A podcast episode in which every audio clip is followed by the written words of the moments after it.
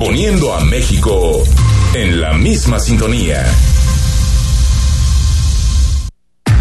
Escucha Imagen Jalisco con Enrique Tucent de 8 a 9 de la noche 93.9 FM Imagenguadalajara.mx Imagen más fuertes que nunca. Viernes 22 de abril se cumplen 30 años de las explosiones en el sector Reforma en Guadalajara. Más adelante, mi estimado Rodrigo de nos va a llevar una larga crónica de lo que sucedió hoy, los eventos, pues digamos recordando aquella fecha trágica, esa herida que sigue abierta en la sociedad jalisciense. Recuerda también que te puedes todavía apuntar, todavía te queda tiempo para apuntarte y llevarte el libro de esta semana, Historia de Historias de Álvaro Uribe, editorial Malpaso. Rodrigo La Rosa, ¿cómo estás? Enrique, qué gusto saludarte. Muy buenas noches a todos. Viernes 22 de abril, siempre el 22 de abril, pues marca a Guadalajara, ¿no? Sin duda, sin duda es una fecha que tenemos en el calendario por tristeza lo que supuso aquellas explosiones del 22 de abril y más adelante lo vamos a platicar contigo. Pero el caso de, de Bani Escobar ha, pues, ha tocado al país entero. Es uno de estos casos que nos, nos recuerdan la fragilidad, lo que significan las desapariciones y los asesinatos en este país y nos enfrentan con la cruda realidad. Los gobiernos nos dicen que las desapariciones son uno de sus, una de sus principales prioridades, pero lamentablemente los datos dicen otra cosa. Los datos lo que nos dicen es que las desapariciones en este país se dan en plena impunidad y que los gobiernos pueden llegar a tener un discurso donde dicen que los desaparecidos les importan, pero en la práctica no les interesa. Solo basta ver el nivel de presupuesto que cada estado, que el país entero le brinda a un tema tan importante como los desaparecidos. Recordemos que en México hay 98 mil personas desaparecidas. Recordemos que en Jalisco hay 16 mil personas desaparecidas y muy pocas sentencias. En Jalisco, imagínense nomás, ocho sentencias por desapariciones en los últimos cuatro años. Y a nivel nacional, solamente en el sexenio de Andrés Manuel López Obrador ha habido 35 mil desaparecidos. ¿Y sabe cuántas sentencias hay? 36 por desapariciones. El último caso, el de Devay. Esto decía su padre, que lo admitió. Mi error fue haber confiado en la Fiscalía de Nuevo León. 14 días duraron en encontrarla, en encontrarla muerta. Y así se escucha un padre después de haber perdido su hija. Que el corazón de mi esposa y el mío pedía, quería, exigía.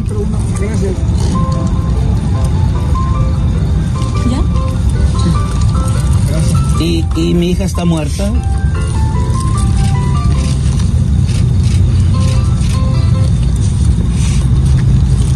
Y no sé qué hacer. No sé qué hacer. Estoy molesto porque me equivoqué. Creí en la fiscalía. Mi hija está muerta y no sé qué hacer. Rodrigo La Rosa dice un desecho padre de Devani Escobar. Sí, Enrique, es, es verdaderamente brutal escuchar al, al, papá y también al mismo tiempo la, la fortaleza que, que exteriormente tiene que, sí, que mostrar, que mostrar. Sí, cuando da el testimonio a los a los medios de comunicación y yo compartiría nada más rápidamente, por ejemplo, hoy en la mañana abro mi, mi cuenta de, de, Twitter y me encuentro con un tuit de una compañera de la universidad que platica la, como a, a, modo de anécdota de que ella quiere hacer un viaje o va a hacer un viaje con unas amigas y cómo de repente en una conversación de WhatsApp empieza, oye, tenemos que estar todas juntas, nos tenemos claro. que cuidar, claro, hay, claro. hay que compartir nuestras ubicaciones y dice, ¿por qué demonios no estamos pensando en un viaje, en la felicidad de vernos, en la felicidad no, no, de no. platicar, de pasarla bien. Ah, no, es en cómo vamos a regresar vivas a nuestras vivas. casas. Sí, es Imagínate nada más. Es impresionante. Es impresionante lo que hemos ido normalizando en este país, la, la violencia. Hoy le preguntaron en la mañanera de este caso al presidente López Obrador, que dijo que, que darán apoyo, como siempre, darán apoyo en el caso. También el propio eh, coordinador de la Guardia Nacional, Rodríguez Bucio, dijo que están pensando en atraer el caso para ser investigado por las instancias federales. Así reaccionó el presidente la mañanera de hoy. Y también eh, va a intervenir Ricardo Mejía, que es subsecretario de Seguridad Pública, para eh, informar sobre la situación lamentable de una joven que perdió la vida en eh, Nuevo León. Todavía no se sabe sobre la causa, pero que sí pues ha eh, generado, como es lógico, pues mucha inquietud, preocupación y queremos informar sobre lo que conocemos del caso, que está eh, conducido, tratado por eh, el gobierno de Nuevo León. Y también habló el, el campeón mundial de la frivolidad, el gobernador de Nuevo León, Samuel García, que tiene mucho tiempo para... ¿Te acuerdas, no, Rodrigo? Hace poco que decidieron, ¿cómo se le puede decir? Adoptar temporalmente a un bebé, ¿no? En sí, así es con, toda esa frivolidad que les encanta, transmitieron por sus redes sociales, la esposa influencer y apareciendo en todas las portadas del corazón del país. Y sin embargo, la ola de desapariciones en Nuevo León en específico es brutal. Y el gobernador de Nuevo León reaccionó así en un video que me parece lamentable. Tanto el papá como un servidor y toda la ciudadanía y los colectivos, pues queremos saber la verdad, qué pasó, y por eso yo exhorto respetuosamente a la Fiscalía que hagan el esfuerzo porque el día de hoy, a la brevedad, nos den a conocer un minuto a minuto. Los videos, las fotos, las evidencias, los cateos, las rutinas, porque creo firmemente que tenemos derecho a, conocer qué hay en esa investigación, uno, para certeza de la familia, dos, para tranquilidad y aclaración de la sociedad de qué pasó en este caso, y tres, para entender el caso y poder actuar en consecuencia. A ver, en este caso, como en muchos otros, las autoridades, eh, Rodrigo de la Rosa, no solo quedan a deber, sino que nos demuestran o que son demasiado corruptas o que son demasiado incompetentes. 14 días. Las dos. O las dos, sí, tienes razón.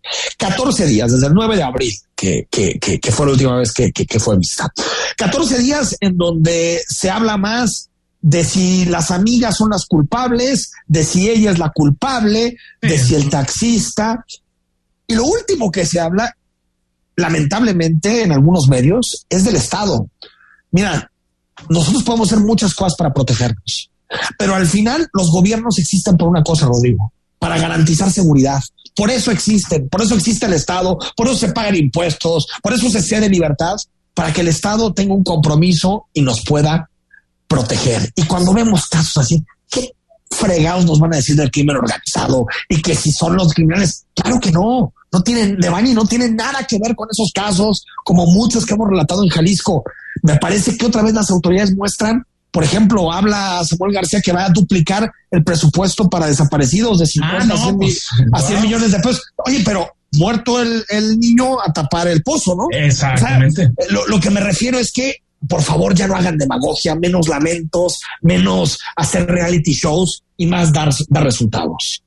Enrique, a mí el video, igual que a ti, de Samuel García que sube, es, es largo, me parece absolutamente indignante porque me parece que muestra a un gobernador absolutamente rebasado y que simple y llanamente no tiene ni idea de qué hacer con lo que se le está viniendo encima en el estado de Nuevo León y dice que hace un llamado a la fiscalía porque él tampoco ha visto videos. A ver, entiendo que sean poderes autónomos ahora que está de, de moda esta, esta palabra, pero eso, eso no implica Autónomos cuando les conviene. Exactamente, pero eso, eso no implica que es increíble que un gobernador no tenga claro qué sucedió, no, no, tenga los videos, no haya visto absolutamente nada y que dice, hago un llamado respetuoso a la fiscalía a que me informe. Y que nada más. Y que casi, casi nos digan que eh, la chava se cayó en la cisterna sola, ¿no? Y que no hay nada atrás. Que eso es una, que una versión, ¿no? Pero imagínate nomás, o sea, de verdad. O sea que ah, yo, yo, no sé qué fue, yo no sé qué fue lo que pasó, pero por lo que dicen el taxista, eh, eh, lo que pasa con el padre, a, mí, o sea, un gobierno tendría que dar, una fiscalía tendría que dar una versión cuando verdaderamente tenga todos los elementos. Ah, eso de andar deslizando hipótesis para lavarse las manos, es, es verdaderamente eh, eh, de un infantilismo gubernamental tremendo. Hace una investigación a fondo, muestra el caso a la opinión pública y después dices qué pasó no antes.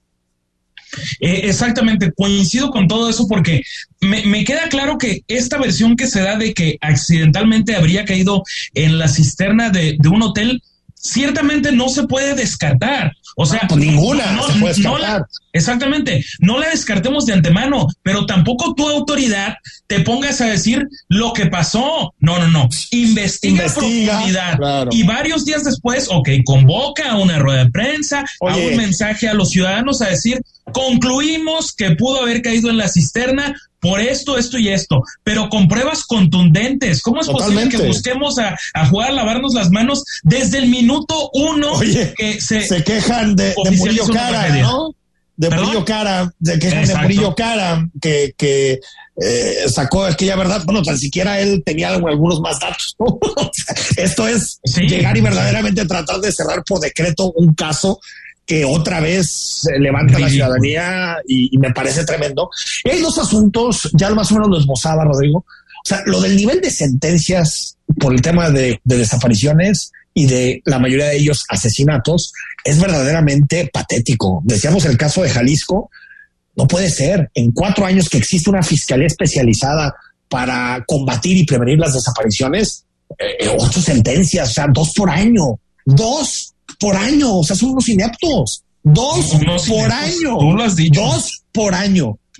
Y a nivel nacional, el presidente con su discurso de no, nosotros y Ayotzinapa y tal, tal, tal, 35 mil desaparecidos, 36 sentencias, una de cada mil, punto uno por ciento de resolución, 99.9% de impunidad. Eso por un lado. Y segundo, presupuesto.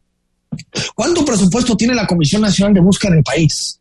747 millones de pesos, Rodrigo, lo que es la mitad de lo que costó la consulta del presidente de la República de su revocación de mandato.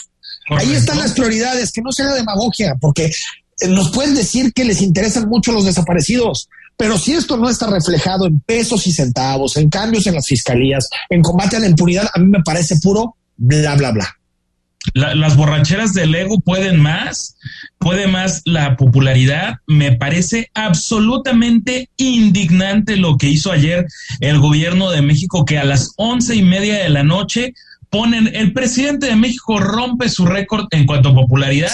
Imagínate una casa encuestadora que, que quién sabe de dónde demonios la sacaron, que ni, Le regalamos su popularidad. Fernández Noroña la conoce. Tiene, mire, mira, tiene 99% de popularidad ya que se dedica a gobernar. 99% de popularidad ya que se dedique a gobernar. Su popularidad se la regalamos. el día que le importe más al presidente lo que está sucediendo con Devani y muchos de los casos en Nuevo León, en Jalisco y en todas las entidades del país, ese día tal vez podríamos evolucionar, pero tampoco vamos a estar evolucionando cuestionando porque señalamos y es digno de señalarse la incompetencia de las autoridades en Jalisco en cuanto a los desaparecidos. Claro, pero también claro. hay que decir que aquí hay madres buscadoras partiéndose el lomo, dando con restos humanos y con cierto apoyo de la autoridad, quizá porque no les quede de otra. Pero ¿en cuántos estados, Enrique, no se busca absolutamente nada? ¿En cuántos estados, si escarbas tantito, te vas a encontrar fosas? y Claro, cosas? claro, es impresionante. Es, es, es lamentable y es muy indignante porque eh, esto no se resuelve de la noche a la mañana, pero que no se haga tanta demagogia, eh, que se ponga dinero, eh, que se combata la impunidad, que, que, realmente haya un diálogo y una colaboración con, con estos grupos que ya mencionabas, de madres, de colectivos. Me parece que es indignante y otra vez las autoridades totalmente rebasadas por la realidad.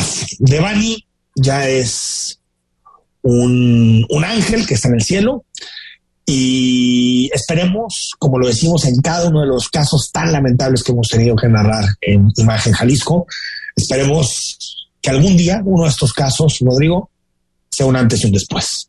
Ojalá. Y seguimos esperando. Y seguimos esperando como el baboso, ¿no? Que es 20, como el 22 de abril del 92, aquel gran, pero gran personaje del cartonista Manuel Falcón. Vamos a ir un corte cuando regresemos. Toda la información del día en Jalisco y a nivel nacional. Más adelante, frases de la semana y te decimos quién se lleva el libro. Y cerramos con recomendaciones cinematográficas. El análisis político. A la voz de Enrique Tucent. En Imagen Jalisco. Regresamos. Elegir significa escoger o preferir a alguien o algo. Entonces eliges lo que quieres y necesitas. Cuando eliges que tu voz se escuche, puedes decir Yo soy el INE. Así, en primera persona. Cuando soy funcionario o funcionario de casilla y cuento los votos. Yo soy el INE. Cuando voto y me identifico. Yo soy el INE. Si tú también debes elegir, elige decirlo con todas sus letras. Yo soy mi INE. Porque mi INE nos une.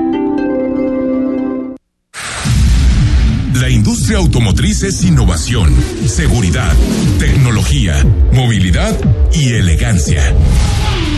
En Autos en Imagen, viajaremos juntos de lunes a viernes, de 4.30 a 5.30 de la tarde, por el apasionante mundo del automovilismo, de la mano de Cristian Moreno. Pasión y experiencia por los autos, por Imagen Radio, poniendo a México en la misma sintonía.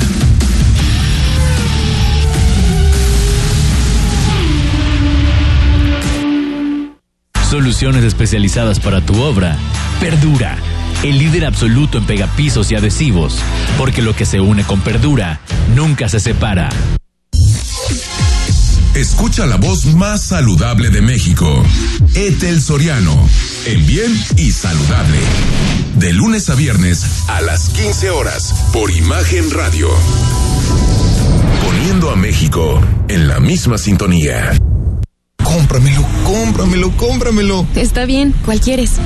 Consiente al niño que llevas dentro y estrena un Mitsubishi con tasa 9.9% o un año de seguro gratis, más 0% de comisión por apertura. Válido hasta el 2 de mayo de 2022. Consulta términos y condiciones en Mitsubishi-motors.mx.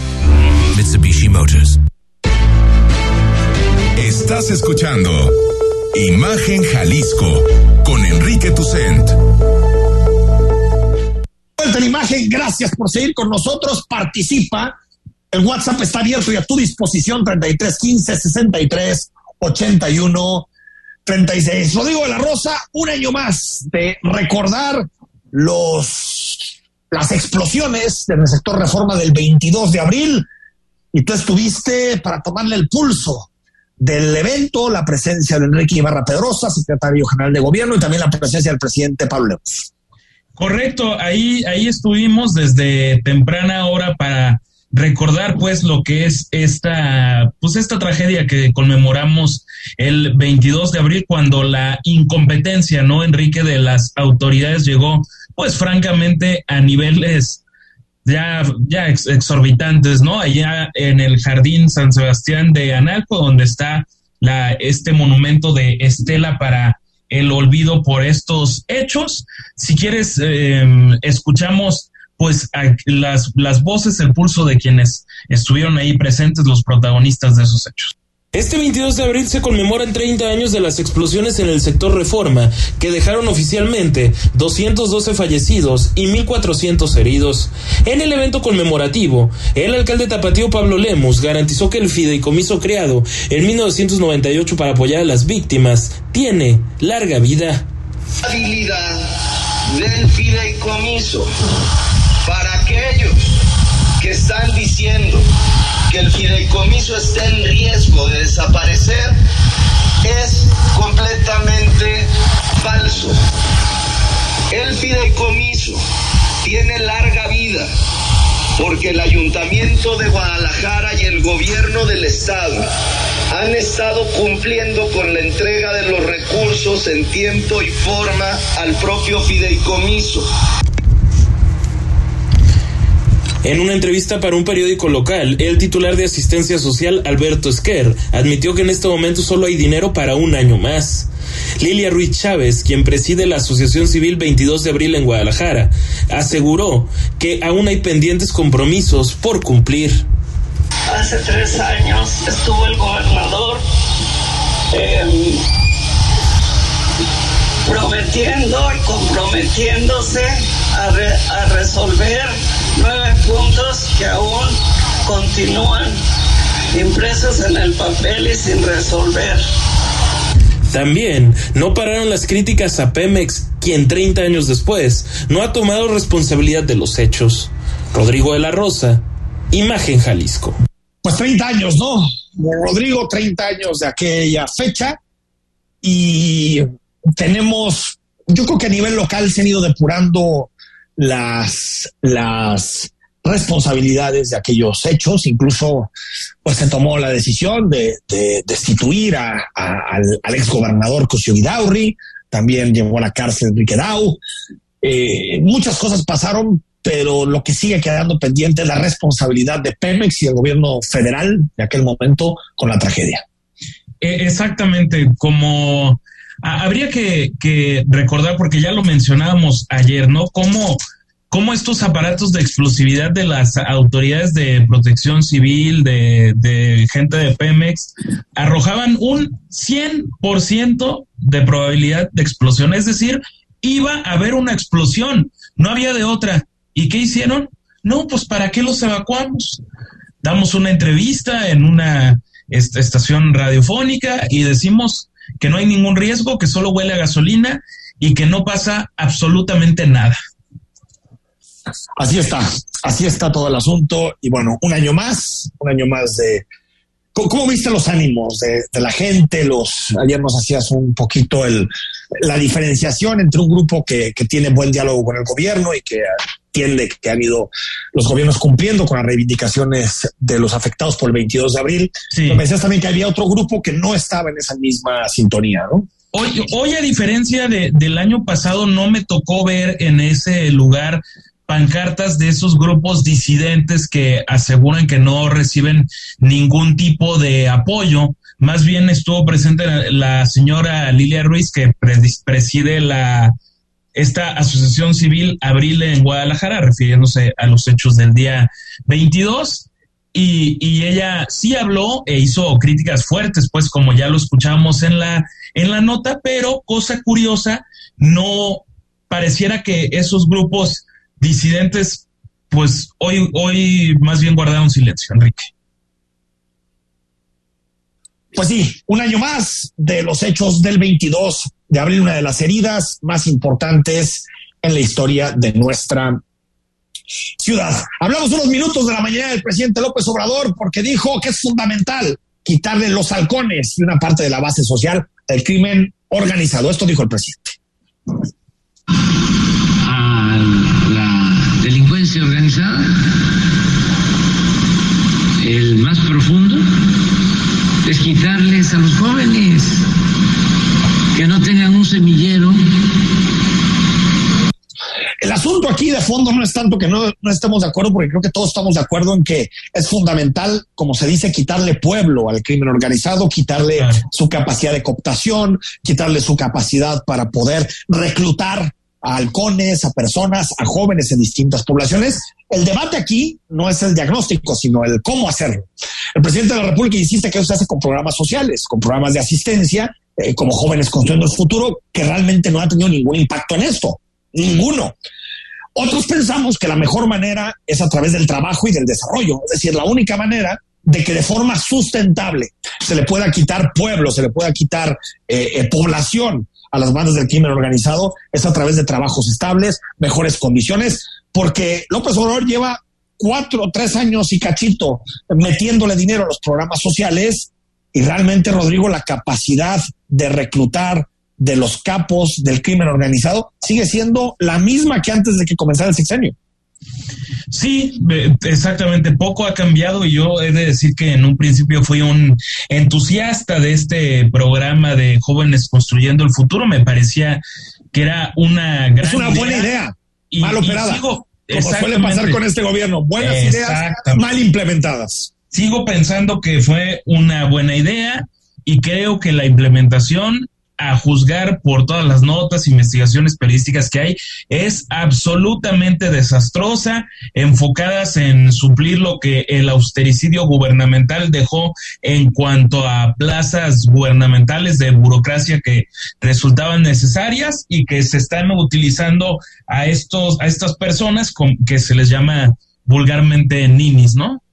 Ninis. Primera es que estuvo mal implementado, llegaron a personas que no debían, por ejemplo, los estudios que se han hecho sobre programas sociales, es que buena parte de los programas que está ejecutando este gobierno no están llegando a los más pobres, sino que están llegando a otras capas sociales. Por lo tanto, esto de que primero los pobres, pues para que realmente tus programas sociales y tu gasto lleguen a esas comunidades, tienes que hacer buenos padrones, tienes que hacer buenas listas, tienes que saber segmentar bien la población y sabemos que este gobierno es alérgico bajo cualquier perspectiva a la metodología y es alérgico a tener pues una cierta planeación con relación a los programas de gobierno. Hoy también admitió el presidente que se va a reunir, como lo pedía Rodrigo de la Rosa, el próximo lunes en Palacio Nacional con los críticos del tren Maya, en específico ambientalistas, eh, eh, actores, gente con relevancia que siempre ha tenido eh, inquietudes relacionadas con el tema del planeta y del medio ambiente. Se va a reunir con ellos en Palacio Nacional y así lo anunciaba.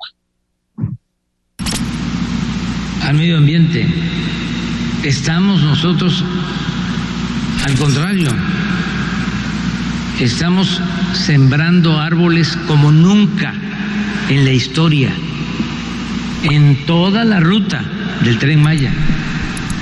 Sí, por eso quiero hablar con los este, artistas para este, darles información.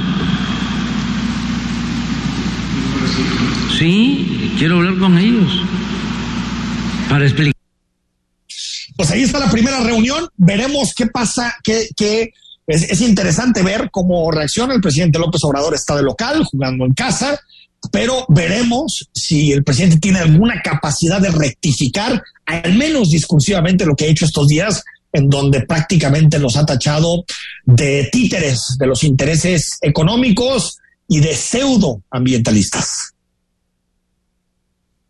Pues sí, así los ha tachado en las últimas, en los últimos días como pseudoambientalistas y como personas que en realidad no les interesa nada el tema del medio ambiente. Y si después hay o no, Rodrigo, una reunión en, en, el tramo 5 que yo lo veo que yo lo veo improbable. ¿eh? Sí, yo, yo también lo veo improbable. No veo al presidente cediendo por ningún motivo y menos en esto de una obra con la que él ha soñado por, por al menos 30 años, ¿no? Desde que luchaba allá en, en su natal Tabasco, pues.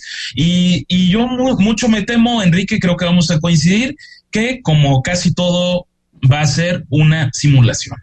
Totalmente, veremos si es nada más para tomarse la foto y decir que es un gobierno que dialoga o si el diálogo tiene algún fruto y por lo tanto eso se convierte en que el gobierno reconsidere un tramo en específico. No le están pidiendo que reconsidere todo el proyecto, que hay gente que sí lo hace, pero en específico estos activistas lo que le están pidiendo es, presidente, reconsidere el tramo 5 que va de Playa del Carmen a Tulum, que es el que más daño está haciendo. Antes de irnos al corte, inflación otra vez por encima de, lo, de las expectativas.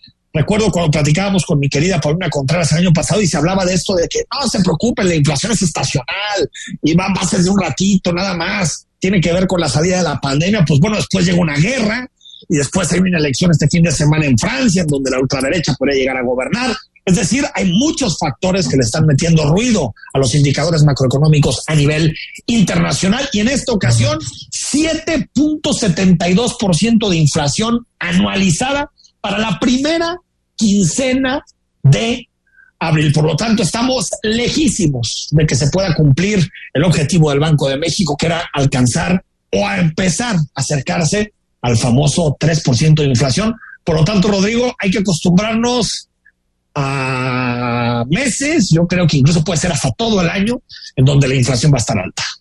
Para fomentar el optimismo, ¿no, Enrique? En fin. Para fomentar el optimismo, pues sí. Ahora sí que todo está bastante revuelto. Vamos al corte. Cuando regresemos, hablamos de las frases de la semana. Explicamos todos los viernes, explicamos la semana, todo lo que sucedió en la semana a través de las frases de los principales protagonistas de la vida pública y te decimos también quién se lleva el libro de esta semana. Continúa con nosotros hasta las nueve, Imagen Jalisco. El análisis político a la voz de Enrique Tucent en Imagen Jalisco. Regresamos. Volvo XC40 Recharge Pure Electric On the Future. Estrena desde 1.249.900 pesos al pagar de contado o a 24 meses sin intereses con 3 años de mantenimiento incluido. Totalmente eléctrico, sustentable y tecnológico. Descubre más en volvocars.com diagonal MX. Imagen Radio, ahora para todo México. Lleva su programación a la televisión abierta en el canal 3.4 de televisión abierta. Imagen Multicast, la mejor información con la mejor tecnología digital de la televisión en vivo y a todo color.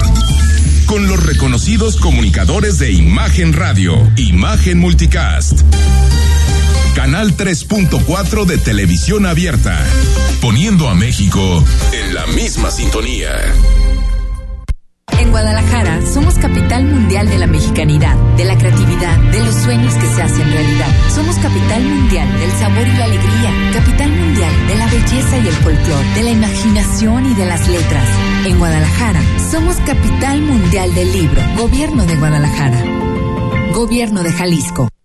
No te pierdas lo más interesante de la industria activa, todos los sábados a las 10 a.m., con la conducción de Salvador y Casbalceta. Imagen Radio, poniendo a México en la misma sintonía.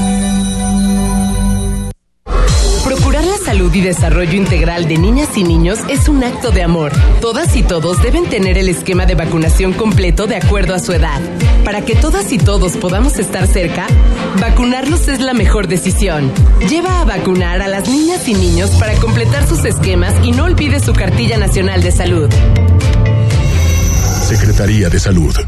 Este programa es público, ajeno a cualquier partido político. Queda prohibido su uso para fines distintos a los establecidos en el programa. Estás escuchando Imagen Jalisco con Enrique Tucen. Es viernes, eso significa que es tiempo de frases de la semana. Eh, nos aventamos, eh, pues digamos, todo lo que supone la semana en términos informativos a través de las principales voces de los protagonistas de la vida pública y lo hacemos con el sommelier de las frases, Rodrigo de la Rosa. Rodrigo, ¿con quién nos vamos primero? Ay, Dios mío, Enrique, te, te, te suena, te sonará conocido, creo yo, porque al igual que yo, el domingo estuvimos muy al pendiente, ¿no? De, de lo de el show este grotesco que armaron nuestros diputados en, en San Lázaro y la diputada García del Partido del Trabajo lanzó un merecen ser crucificados. Ahí demuestran su poca educación y como fue secretario de Peña Nieto le está doliendo porque ya no le llenaron las maletas de dinero. Eres un tipo nefasto, misógino, le faltaste el respeto a nuestra compañera presidenta mujer. Y ahí sí no lloran diputados y diputadas del PAN, del PRD, de Movimiento Ciudadano y del PRI. Ahí una vez más queda demostrado que son unos hipócritas, unos traidores, judas, vendepatrias y maleducados. Merecen ser crucificados. Es cuanto, diputada presidenta. Merecen ser crucificados porque seguramente dijo, ah, pues es Semana Santa, pues no. Eh, era, Exactamente. Era, domingo de, resurrección. De resurrección, pero de la oposición, al parecer. ¿no? Al parecer. Digo, al parecer hay, hay, que ver si la oposición aprovecha su momento en algo eh, eh, y que realmente le propongan a los mexicanos una alternativa al, al gobierno de López Obrador. Veremos, ahora sí que tienen una oportunidad. Pero sí hay que decirlo, digo, la Rosa, que la degeneración, la degradación del discurso y del lenguaje en nuestro país es una cosa que a mí me tiene asombrado. O sea, ya, ya se puede decir lo que sea. Ya se puede utilizar carteles en donde se señala a la gente de traidor a la patria, se señala a representantes populares que de la misma manera que los de Morena recibieron el voto de la ciudadanía. Son tácticas, algunos dicen fascistas, totalitarias, a mí no me parece que lleguemos a tanto, pero sí tienen un tufo de autoritarismo, es decir, de decir, la patria somos nosotros, eso es el discurso de Mario Delgado, del presidente López Obrador, la patria somos nosotros y quien vote en contra de nuestras iniciativas son traidores a la patria y hay que crucificarlos aguas con el discurso porque el discurso no es inocuo y si después hay violencia, eh, que no nos, eh, digamos, no nos sorprendamos, ¿eh? Sí, Enrique, es, es sumamente peligroso y a eso de, decir, porque había algunos panfleteros, ¿no? Del, del gobierno que decían que esto se trató de una trampa que se tendió a la oposición para pensar que ganaron, pero a juzgar por la reacción furibunda del presidente López Obrador, del impresentable presidente de Morena, Mario Delgado, de la secretaria senadora Citlali Hernández, no parece tanto eso, ¿eh? Porque si no se estarían burlando y están furiosos. Totalmente, sí, sí, la verdad está clarísima, pero fíjate, en 2011, cuando estaba el, el digamos, la, la, la, el primer periodo de gobierno de, de, Barack Obama en los Estados Unidos, eh, recordarás, Rodrigo, que una, una, diputada de Arizona eh, estaba dando un mitin y le dispararon. Eh, la diputada se llama Gabby Gitford. Eso fue hace 11 años, en 2011. Y Paul Krugman, el gran articulista, economista del New York Times, escribió un artículo que se llamaba Climate of Hate, ¿no? El clima del odio. Cuando uno cosecha vientos o cuando uno eh, eh, lo que hace es eh, cosechar odio, no dudemos de que haya gente que crea que la violencia es legítima y que se puede ejercer violencia contra personas que no piensan como tú.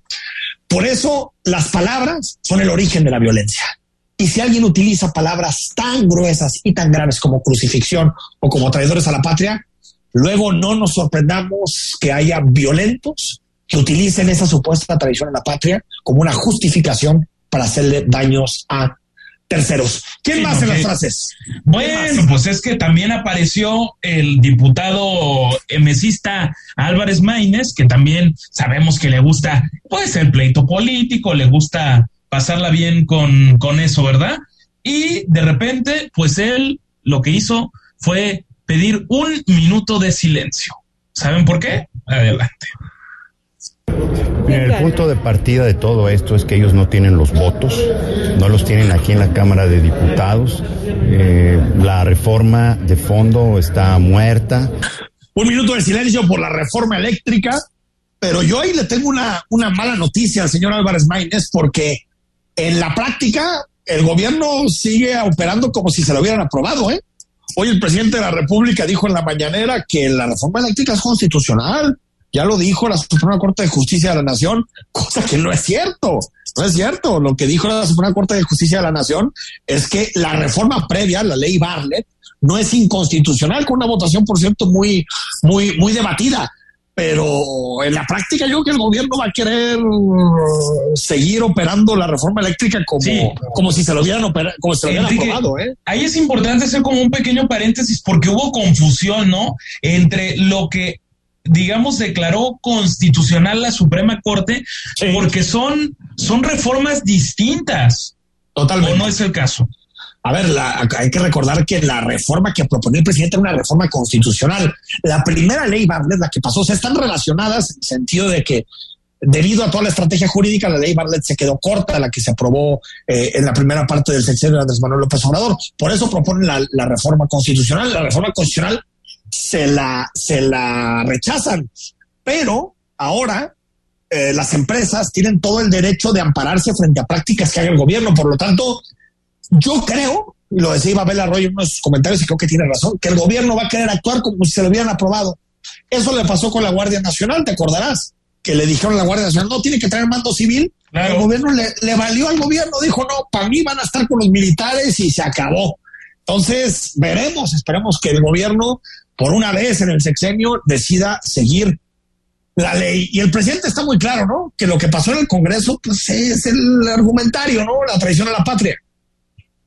Exactamente, traición a la patria. Bueno, yo eh, considero que el día de ayer se cometió un acto de traición a México por parte de un grupo de legisladores que en vez de defender los intereses del pueblo, de la nación, en vez de defender lo público, se convirtieron en francos defensores de empresas extranjeras. Pues sí, seguimos con las palabras gruesas, graves, traición a la patria. No caiga usted en esto. Eh, de un lado y otro se acusaron de traidores. Eh, es una palabra muy grave. Eh, lo que hay y lo que es normal en democracia es que un presidente o un gobernador o quien sea proponga una reforma y hay gente que piensa de una manera y gente que piensa de otra. Es lo natural, lo natural. Lo raro en una democracia pluralista en donde existen distintas formas de pensar, lo raro es que siempre le aprueben todo al presidente de la República cuando no tiene la mayoría para eso. Es decir, lo raro sería que en este país, hablando de democracia, no existiera oposición. Qué bueno que existe una oposición que eh, plantee sus temas y que diga que no está de acuerdo en algunas cosas que propone López Obrador y que sí está de acuerdo en otras. Eso es lo más normal, no es traición. Se llama normalidad democrática. Ciudad de México, que le salió lo científico, ¿no? Se los van a llevar los rusos, como decía mi tocayo Enrique Velázquez. Eh, sí, porque finalmente, mira, en Jalisco se habían tardado un poco, pero hace algunos meses se dieron cuenta que ya ni al caso. Pero en algunos lugares todavía tapete sanitizante. Y dice Claudia, la doctora Claudia Sheinbaum, que, que ya se dieron cuenta que no son necesarios. Ah, pues maravilloso, ¿eh? Bienvenida a la ciencia, doctora. Por ahora lo que se retira es el tapete que se ve quedado y que se consideró por parte de la Secretaría de Salud que no es necesario. También la toma de temperatura. Eh, muchas veces eh, esta toma de temperatura no era ni siquiera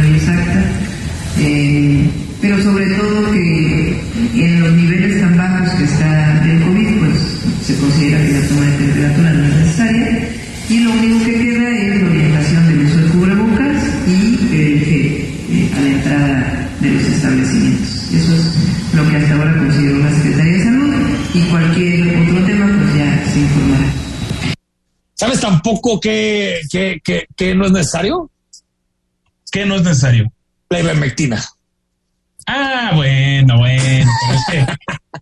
Eh, eh, Dios mío, ahí basta con leer al otrora periodista y hoy panfletero Genaro Villamil eh, criticando a los periodistas que hablaron de la de esa pastilla hace unos años, cuando recién iniciaba la pandemia, y ahora, y simplemente dice, siempre hay un tuit, en vez de decir el escandaloso papel que hizo la capital del país con eso, ¿eh?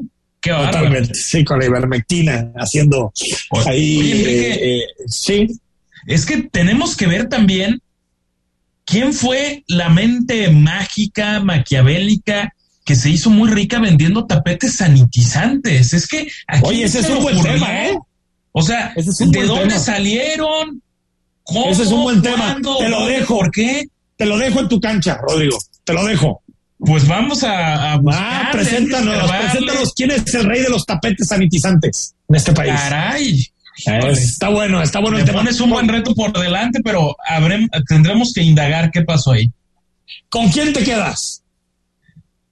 Híjole, ¿qué será? No, me, me quedo con la diputada del, del Partido del Trabajo, la diputada García. Por aclamación. Sí. Bravo, Sí, no, no, diputada. Bravo, diputado. Usted hizo muy bien el oso en la sesión del domingo eh, pasado. Y para irnos al corte, un número del 1 al 93. Del 1 al 93, venga. El 77. 77 se va el libro para Fabiola Esmeralda Solórzano. Se lleva el libro de esta semana, un librazo, verdaderamente lo vas a disfrutar. Historia de historias de Álvaro Uribe. La próxima semana, a partir del lunes, comenzamos con el nuevo libro. Recuerda que puedes participar en Imagen Jalisco a través del WhatsApp 3315 638136 o también puedes participar a través del Instagram con la dinámica que te anunciamos cada semana. Vamos al corte y cerramos la emisión de hoy con recomendaciones de El análisis político a la voz de Enrique Tucent en Imagen Jalisco. Regresamos. Volvo S60, Own the Future. Estrena desde 789,900 pesos al pagar de contado o a 12 meses sin intereses con 3 años de mantenimiento incluido. Inspiración, lujo y potencia inigualables. Descubre más en volvocars.com diagonal MX.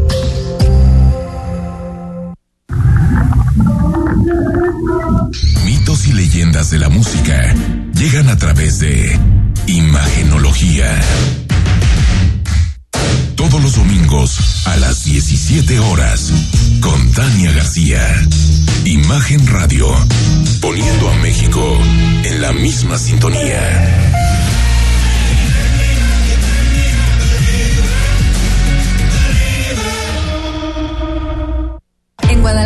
Somos capital mundial de la mexicanidad, de la creatividad, de los sueños que se hacen realidad. Somos capital mundial del sabor y la alegría, capital mundial de la belleza y el folclor, de la imaginación y de las letras. En Guadalajara somos capital mundial del libro, Gobierno de Guadalajara. Gobierno de Jalisco. Escucha Imágenes del Turismo con Laura Rodríguez y Carlos Velázquez. Todos los sábados a las 11 de la mañana y domingos a la una de la tarde. La visión del fondo del turismo en Imagen Radio. El Tribunal Electoral evoluciona para consolidar una justicia más abierta, incluyente, dialogante, de carrera, eficiente y digital. Se adapta a las necesidades ciudadanas, a las nuevas dinámicas políticas para contribuir al desarrollo de la sociedad con total certeza jurídica. Conforma un sistema de justicia electoral progresiva y plural que ha dado solidez a la democracia mexicana. Tribunal Electoral del Poder Judicial de la Federación, justicia que fortalece la voluntad ciudadana. Estás escuchando Imagen Jalisco con Enrique Tucent. Es viernes y eso significa que nos podemos relajar, leer un buen libro o también sentarnos a ver una serie o alguna película y qué mejor que hacerlo a través de las recomendaciones que cada semana nos hace Enrique Vázquez. Tocayo, muy buenas noches. Tocayo, gracias, listos para hacer recomendaciones en este fin de semana. Y esta ocasión estuve un poco más pegado a Netflix, de donde quiero platicarles de dos opciones.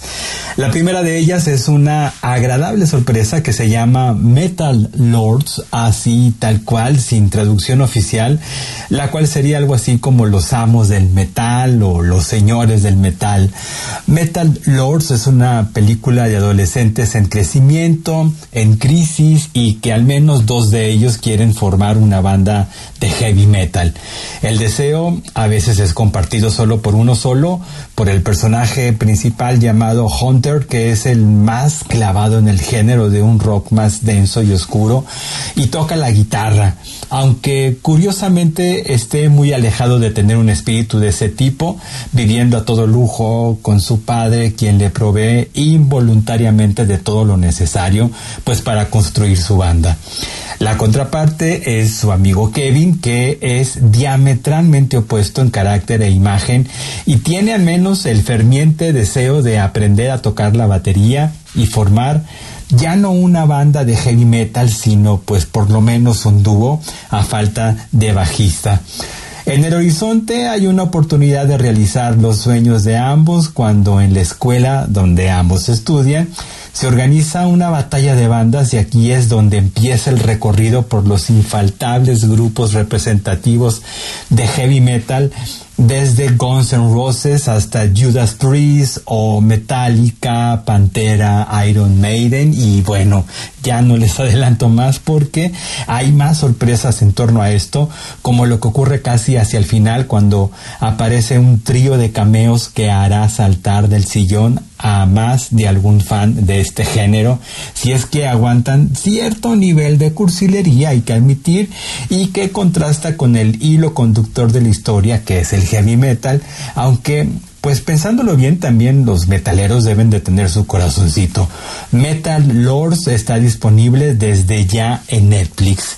Y también en Netflix está un documental de hora y media que se llama En el blanco, el ascenso y la caída de Abercrombie and Fitch.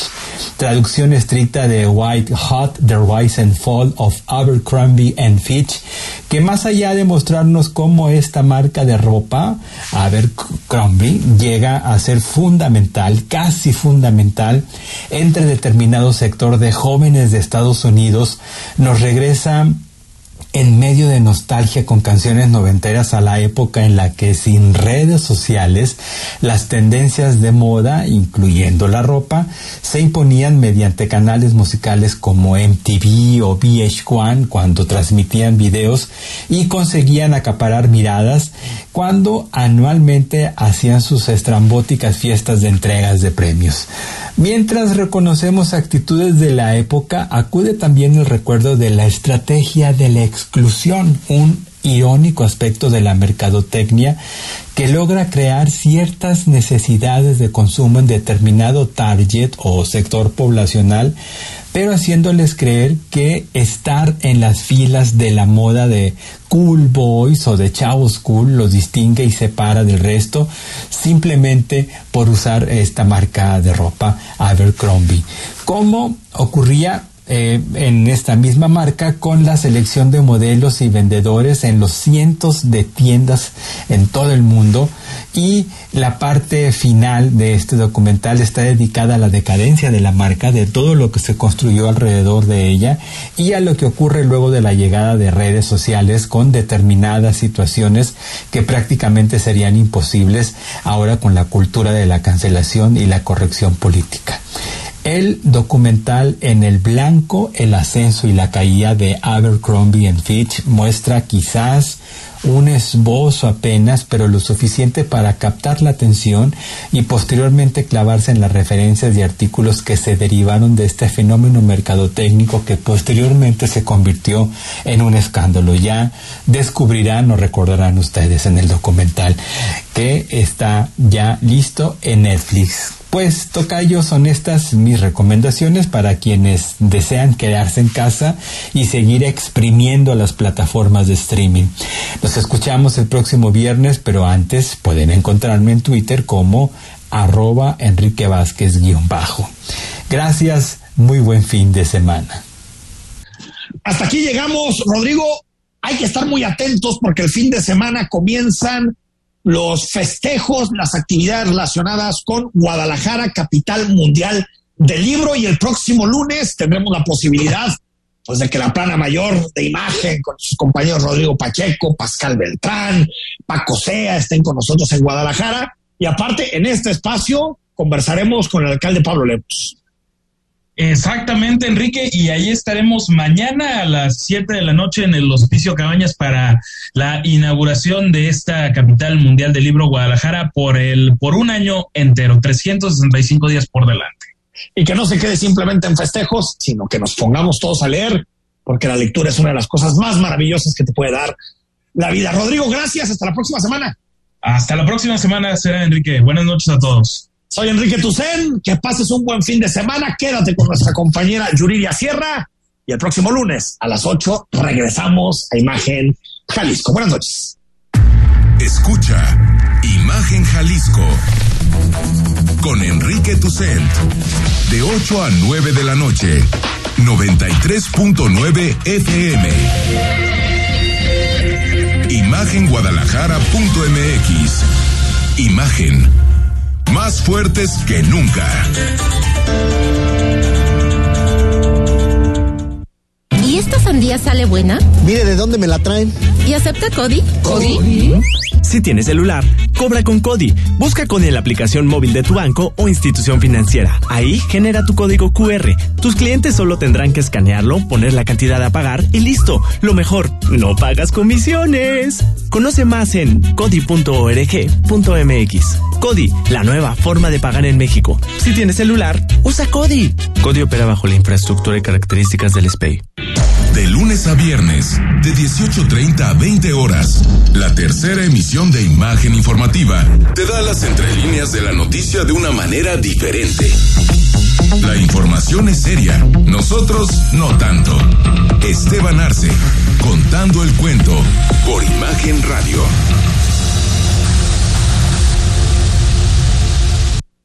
Hoy en día hay muchas maneras de enterarte de lo que está pasando en tu ciudad y en el mundo. Pero en Imagen Radio hay un programa que solo te habla de lo más. Sintoniza cada sábado a las 18 horas a Carlos Ellis e invitados para conocer lo más de las tendencias, lo más de la música, lo más de la cultura y lo más del estilo de vida. Es lo más. Porque en Imagen Radio no queremos decirte lo que todos pueden decir. Queremos darte lo que tú necesitas.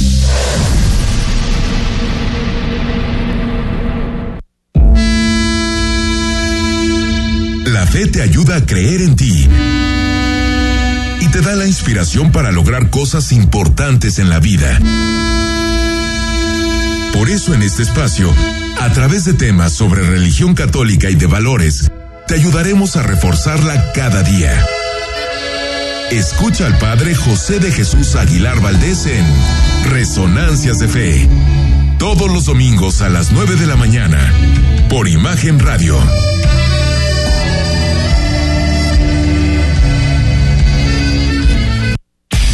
Te invitamos a que nos acompañes de lunes a viernes, de 3.30 a 4.30 de la tarde, en un programa donde los temas deportivos y el debate son parte del juego. El primer protagonista eres tú. La alineación está compuesta por Pablo Carrillo, Juan Carlos Veraza y Christopher Rivera. El mundo de los deportes resumido en una frase. Palabra del deporte. Por Imagen Radio. Hoy en día hay muchas maneras de enterarte de lo que está pasando en tu ciudad y en el mundo. Pero en Imagen Radio hay un programa que solo te habla de lo más. Sintoniza cada sábado a las 18 horas a Carlos Ellis e invitados para conocer lo más de las tendencias, lo más de la música, lo más de la cultura y lo más del estilo de vida. Es lo más. Porque en Imagen Radio no queremos decirte lo que todos pueden decir. Queremos darte lo que tú necesitas. XH SC 93.9 MHz con 200.000 watts de potencia. Transmitiendo desde Avenida Rubén Darío 746 tercer piso, Colonia Lomas de Guevara, Guadalajara, Jalisco. Código postal 44657. Imagen. Poniendo a México en la misma sintonía.